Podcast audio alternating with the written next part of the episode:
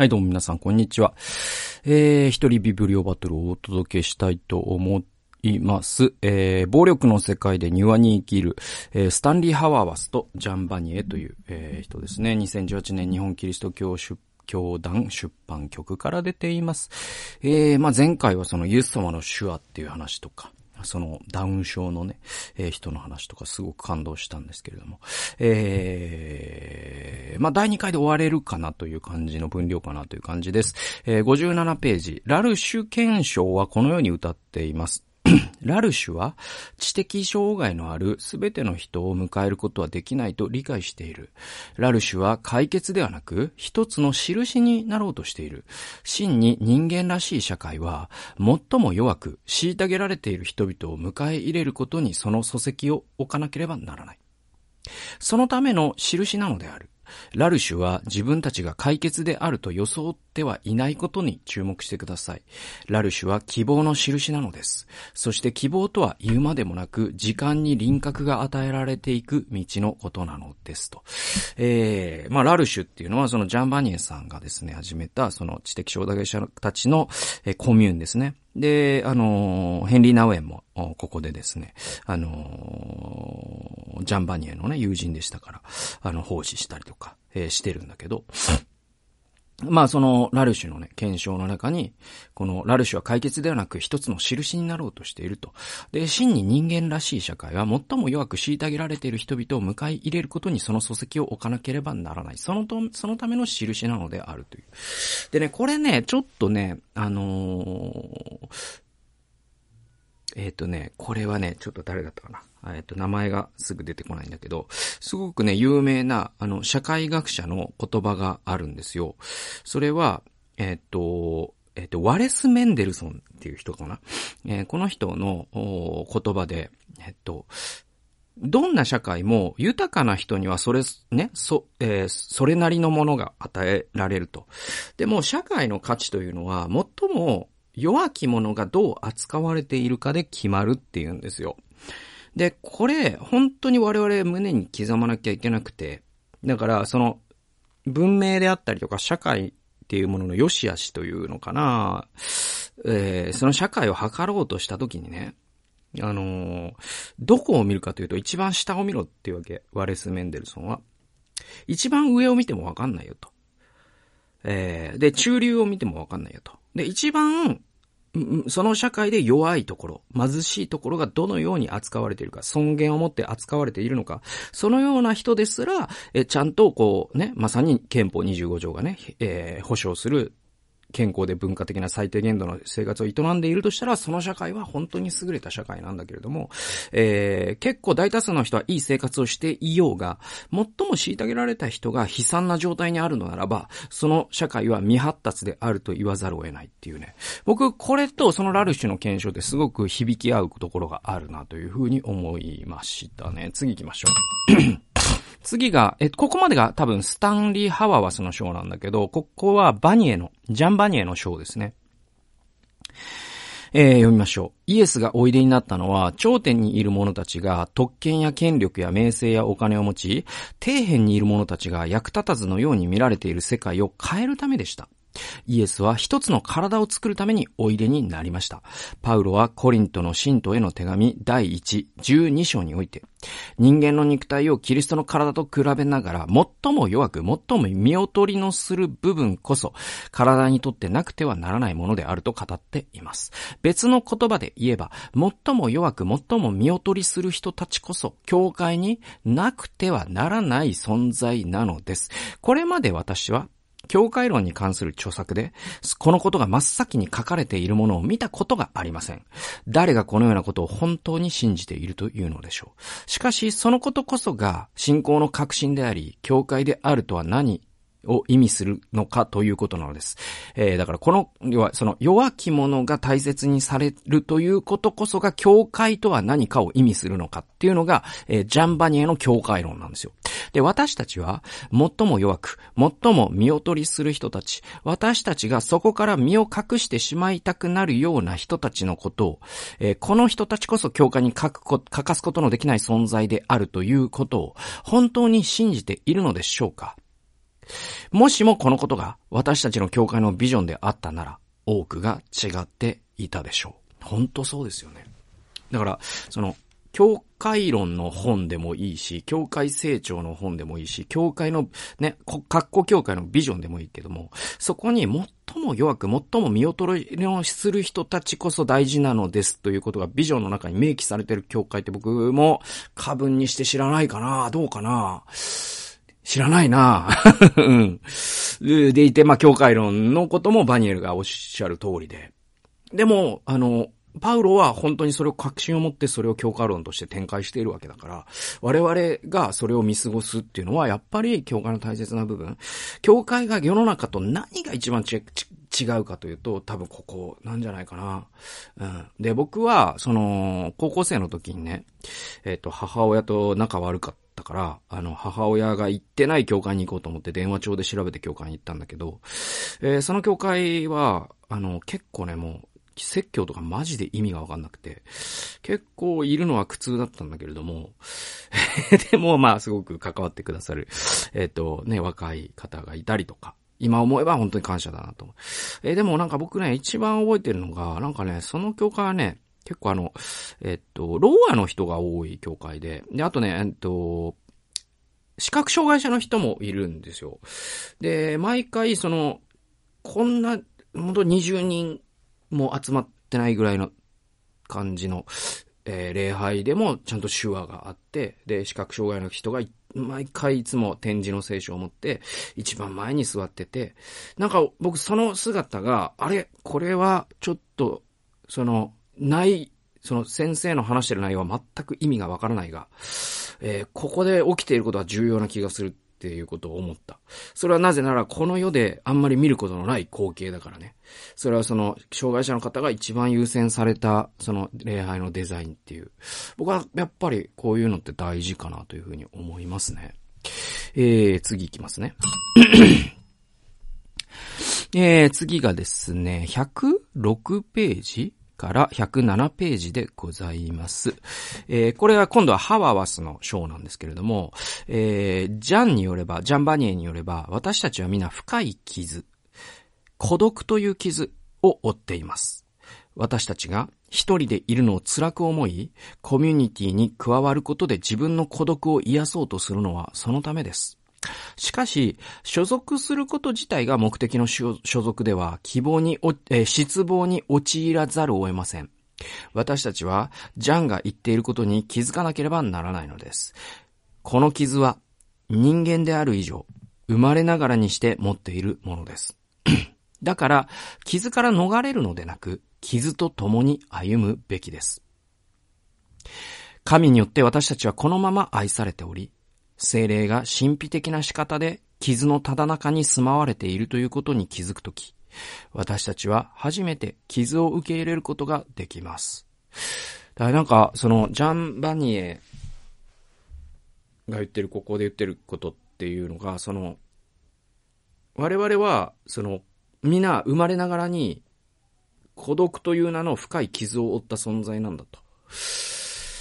だけれども、その傷を癒そうとして何かしらの集団に所属したりする試みと企てというのは失望に終わることが多いのだと。で、バニエはこういうわけですよ。人間である以上、この深い傷、孤独という深い傷は逃れることができないのだから、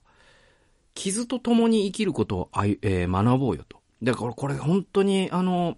ヘンリー・ナウエンが言ってることとすごくよく似てるんだけど、で、その、傷があるまんまで生きるということを決意したときに、初めて我々はそのまま愛されているという恵みに浸ることができ、そしてその傷に精霊が住まうというこの恵みを味わうことができ、そして傷を受け入れることができる。だから傷を抱いて生きるっていうのかな。だからそういう姿勢、僕はすごくなんか共感を覚えるかな。うんうんうん。えー、次行きましょうか。はい。えー、121ページでございます。えー、あと4箇所ぐらいかな。えー、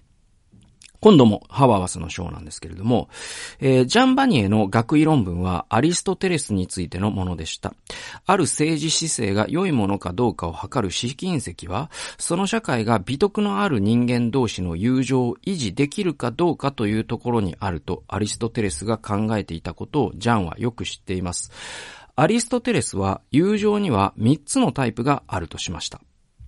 第一の有用性の友情は相手を必要としている限り続くものです。現代の私たちがビジネス的な関係と呼ぶものです。第二の快楽の友情は互いが互いを楽しんでいる限り続きます。しかし第三の美徳の友情は互いが相手のうちに美徳を見出す対等な人の間に結ばれるものです。けれども、アリストテレスは知的障害者とそうでない人の間に友情が成立するとは考えていなかったでしょう。ジャンは友情こそラルシュであると信じています。このことはアリストテレスによる友情理解に対する異議申し立てであると同時に、友情を結果論として捉えるような政治学を構成するリベラルな政治学の前提に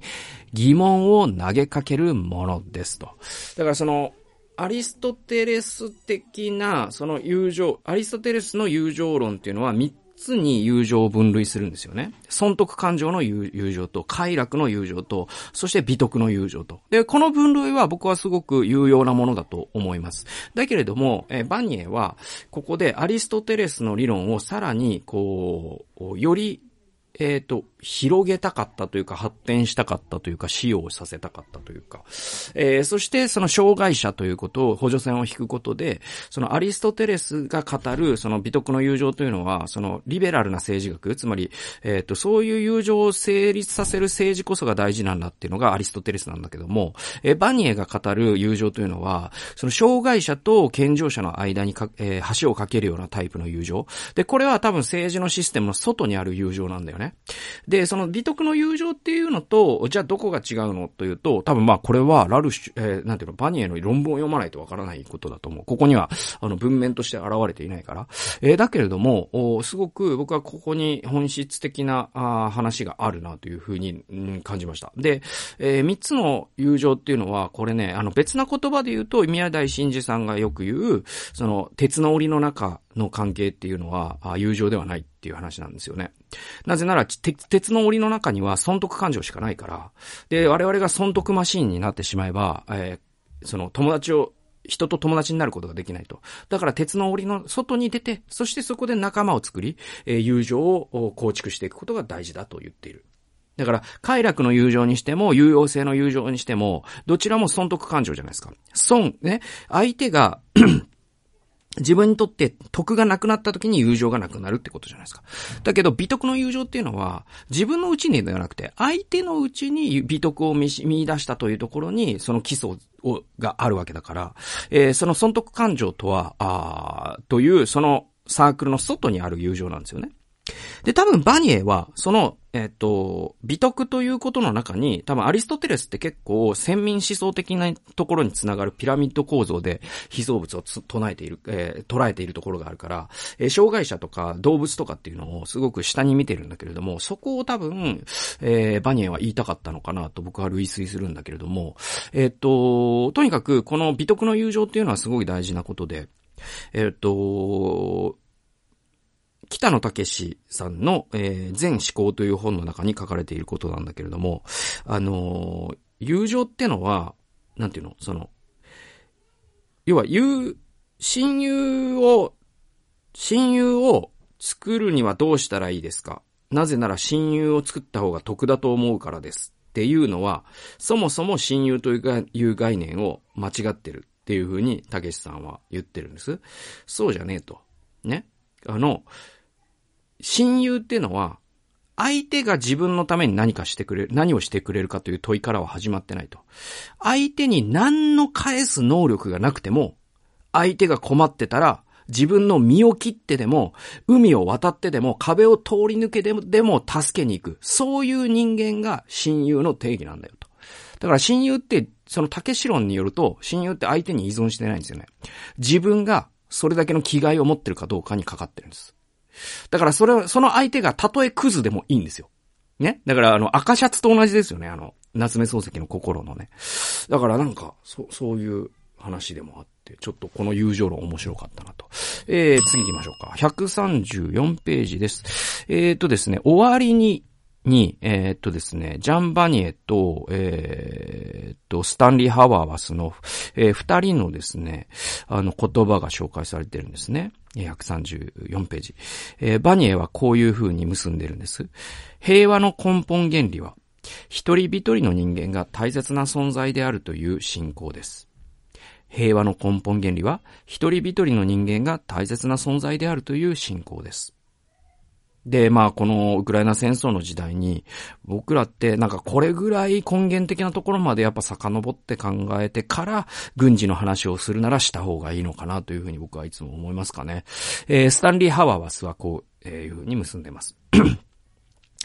私は信じています。キリスト者たち、非キリスト者たち、そのいずれにとってもラルシュが無比な贈り物であるのは、平和がどのような姿をしているのかを私たちの目に見えるようにしていて、してくれていることなのですと。私は信じています。キリスト者たち、非キリスト者たち、そのいずれにとってもラルシュ、まあ、その知的障害者の共同体ですね。が無比な贈り物であるのは、平和がどのような姿をしているのかを私たちの目に見えるようにしてくださ、くれていることなのです。だから、こう、平和が受肉した姿がラルシュなんだ。その意味において、ラルシュには価値があるんだっていうのが、ハワーワスが言ってることで。で、これだからそのベテルの家とかにも言えることだし、あのー、だから、第一回で紹介したさ、そのイエス様の手話の話とか、そしてまた、そのダウン症のね、そんな風に、その、生前診断でね、堕胎っていうのが行われるようになったら僕は歓迎されないように思うよ。ここに僕は天国があり、ここに平和っていう、平和とは何ですかって言ったらそういうことなんじゃないかなと思うんですよね。弱き者が大切にされるってことなんじゃないかなと思うんですよね。すごく大切な言葉だなと思いますね。えー、で、ジョン・ウィンストンさんという人が終わりにの文章を書いてるんですけれども、えー、っと、彼の、えー、こ、えー、この終わりにから2箇所、あと2箇所引用します。えー、135から136ページです。えー、これはジョン・ウィンストンさんが書いてること。えー、本書から浮かび上がった課題に沿って言うと、バニエは引き続き暴力の源である恐れに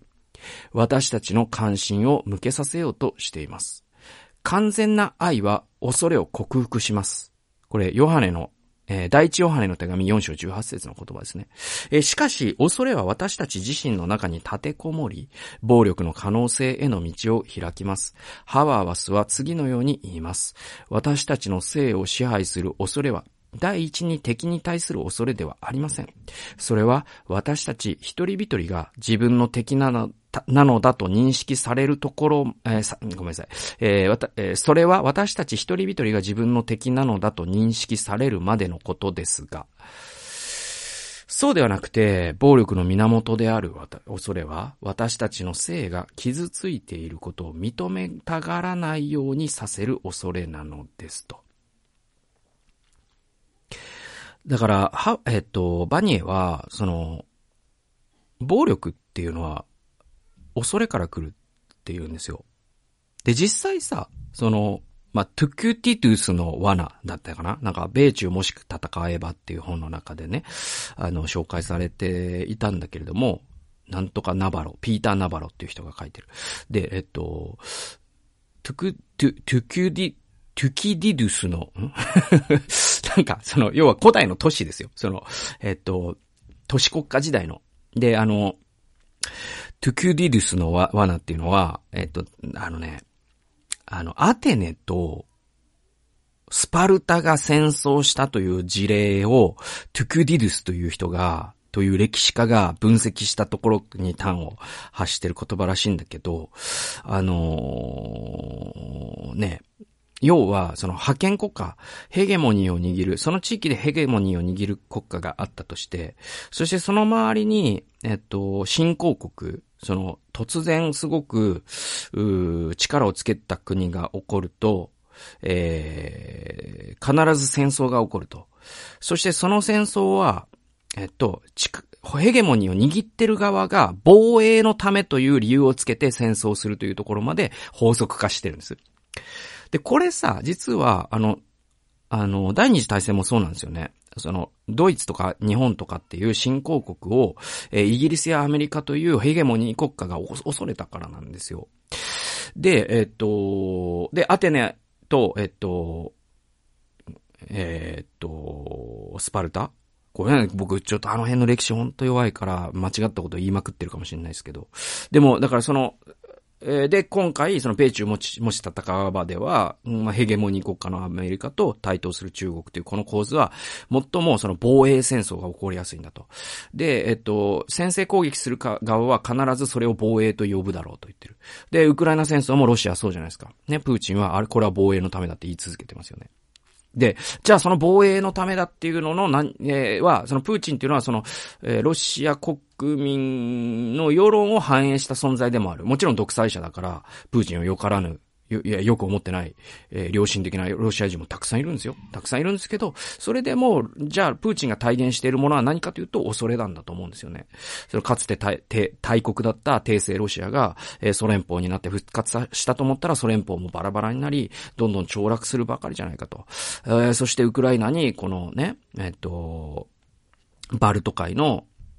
大事な港まで取られ、えー、これじゃもう本当に帝国の流すたるよというこの恐れがこの戦争に駆り立てたっていうところがあるから、じゃあその戦争を起こすのが恐れであるとするならば我々は恐れと対峙しなきゃいけないんだけど、じゃあその恐れって何かっていうと、突き詰めて考えると、えー、それは敵だと思っていたものは自分の中にいる何かなんだってことなんだよね。で、これは多くのその神話に、描き込まれていることでもあるんだけれども、あの、結局ね、僕らって何かを恐れるときに自分の中にある、それに共鳴するものを投影して恐れるんですよ。で、これは、その、ユングが影っていう概念で、えー、言ってるんだけど、だから自分の中に、その、直視できない部分があると、それを人に投影して我々は恐れたり憎んだり怒ったりするんですよ。だから自分たちに本当に向き合うという勇気こそが、実は平和をもたらすのに一番大事なことなんだよ。これが、まあ、あのー、ジョン・ウィンストンが、こう、バニエの言葉をまとめているまとめ方ですね。えー、最後の引用行きましょうか。えー、これもジョン・ウィンストンさんの言葉です。えー、137ページ。ラルシュは思い起こさせてくれます。時間とは無駄にしたり、消費したり、貯めておいたり、使ったりする、ただの日用品のようなものではなく、神の国の事柄を追い求めるために私たちに与えられている贈り物であるということをラルシュに生きる人たちは、時間が贈り物であることがよくわかっています。時間による独裁支配から解き放たれるとき、私たちはそれまでとは違った仕方でこの世界が見えるようになります。そして世界を別様に見るとき、この世界がどれほど奇妙な場所であるか気づくようになるのです。そのように世界を見るとき、私たちはもはや究極的な運命とはあ、ごめんなさい。えー、私たちはもはや、究極的な運命と幸福は、いかにして自分の時間を使うかにかかっているという、危険な幻想に縛り付けられてはいないのです。もう一度読みますよ。私たちはもはや、究極的な運命と幸福は、いかにして自分の時間を使うかにかかっているという、危険な幻想。これが危険な幻想だと言ってるんですよ。ね。で、えっと、究極的な運命と幸福は、時間に、いかにして自分の時間を使うかっていうことばっかり考えてるじゃないですか、僕ら。で、YouTube でバズる動画とかもそういうやつだし、また、そのオンラインサロンとかもこういう話ばっかじゃないですか。でも、それが危険な幻想だって言ってるんです。前提を、その前提をそもそも受け入れてないんです。ジョン・ウィンストンさんも、えバニエさんも、ハワーワスさんも。えー、そして、新しい時間というリアリティを発見します。そこで発見するのは、この世界をもっと良い場所にするとは約束してくれない人たちへのケアの時間。自分の地位のために貢献するとは約束してくれない人たちと共にいる時間。物語がいつも適切に運ぶとは約束してくれない神に、ただ心から喜びを持って捧げる礼拝へと足を踏み入れていく時間。そして、主が再び来られるまで忍耐を持って待ち望む時間ですと。だからまあ、その、このテーマに関しては、ミヒャエル・エンデのモモという古典的名作があるんですけれども、僕らって本当にその時間、まあだからそのベンジャミン・フランクリンがね、時は金なりと言った時から、やっぱり僕らって、その時っていうものをものすごく把握し間違えていて、で、まあ、あの、今年の初め頃に僕、アブラハム・ヘッシェルのね、シャバットっていう、えー、本を、通常会、えー、ビブリオバトルでね、紹介しましたけれども、まあ、あの本で語られてることも、まさにこの問題で、で、僕らって時間を使ったり貯めたりとか、要はその時間をめぐるターミノロジーがお金のターミノロジーに引っ張られてる感じってわかります？ね？えっ、ー、と、時間を無駄にするとか、時間を貯蓄するとか、もうひどいところになると、時間を投資するとか、全部お金に使われる言葉じゃないですか。でも時間って実はお金とは全然違うカテゴリーに属していて、で、それはタイムパフォーマンスと真似、ね？だから、えっと、コスパがいいっていうのが今、タイパがいいっていう言葉に今シフトしつつ、しつつあるっていうのを、あの Z 世代ではそういうことが起きてるんだっていうのを、映画、映画を倍速で見る人たちっていう本の中で僕は知ったんだけど、このタイムパフォーマンスってまさに時間をお金だと思ってるわけじゃない。だけど、時間ってお金じゃないからっていうことなの。で、その、時間をどれだけ有効利用したかがあなたを幸せにするわけでもなければ、あなたをしあ、ね、幸せな運命に運んでいくわけでもないと。むしろ新しいい時間を経験することが大事だ。その時間とは何かここで書かれているように、この世界をもっと良い場所にするとは約束してくれない人たちへのケアの時間。自分の地位のために貢献するとは約束してくれない人たちと共にいる時間。物事がいつも適切に運ぶとは約束してくれない神に、ただ心から喜びを持って捧げる礼拝へと足を踏み入れていく時間。そして、主が再び来られるまで忍耐を持って待ち望む時間です。この、まあ、4つね、ここで羅列されている時間って全部タイパで言うと、もうタイパはクソ以下ですよね。E ランクですよね。だけど、そのような時間こそが我々を多分人間にしてくれるんです。逆に言えばこれらの時間を切り捨てていくというのは我々の人間性を自ら捨て去っていくことであり、まさに時間泥棒に時間を奪われた結果、非人間的な何かになっていくというプロセスを踏んでいくことになる。えー、だから桃のような救世主が我々から時間を取り戻してくれたという神話が、まあ桃というミヒャエル・エンデが書いたね、えー、物語なんだけれども、まあますますこの時間が、えー、なんていうの、害されていくこの時代に、まあこの、えー、例えば皆さん、まあそのためにね、まあ例えば礼拝って、タイパ悪いじゃないですか。悪いって何なの？それが何なのっていう話なんで、もうそもそも礼拝をタイパで捉えてること自体がもう何もかも間違ってるんだけど、あえて間違いますよ。あえて間違うと、要は何の生産性もないとも言えるわけ。あるいは、障害者の人をケアする時間。何のせい、だからその障害者の人が社会を変えるわけじゃないんだから、意味ないっすよね。みたいになるじゃないですか。ね、タイパだけで考えたら。だけど、実はその時間こそが人間を人間たらしめるんですよ。ね。それって、なんか、今の時代なんか最も欠けたところであり、そしてそのラルシュ共同体という、その知的障害者のコミューンが、それを予言的に、この社会がおかしいんじゃないのね。えー、この社会の方がどっか狂っちゃってんじゃないのそれを予言的に教えてくれてるよ。まあそれがですね、まあこのハワーワスと、え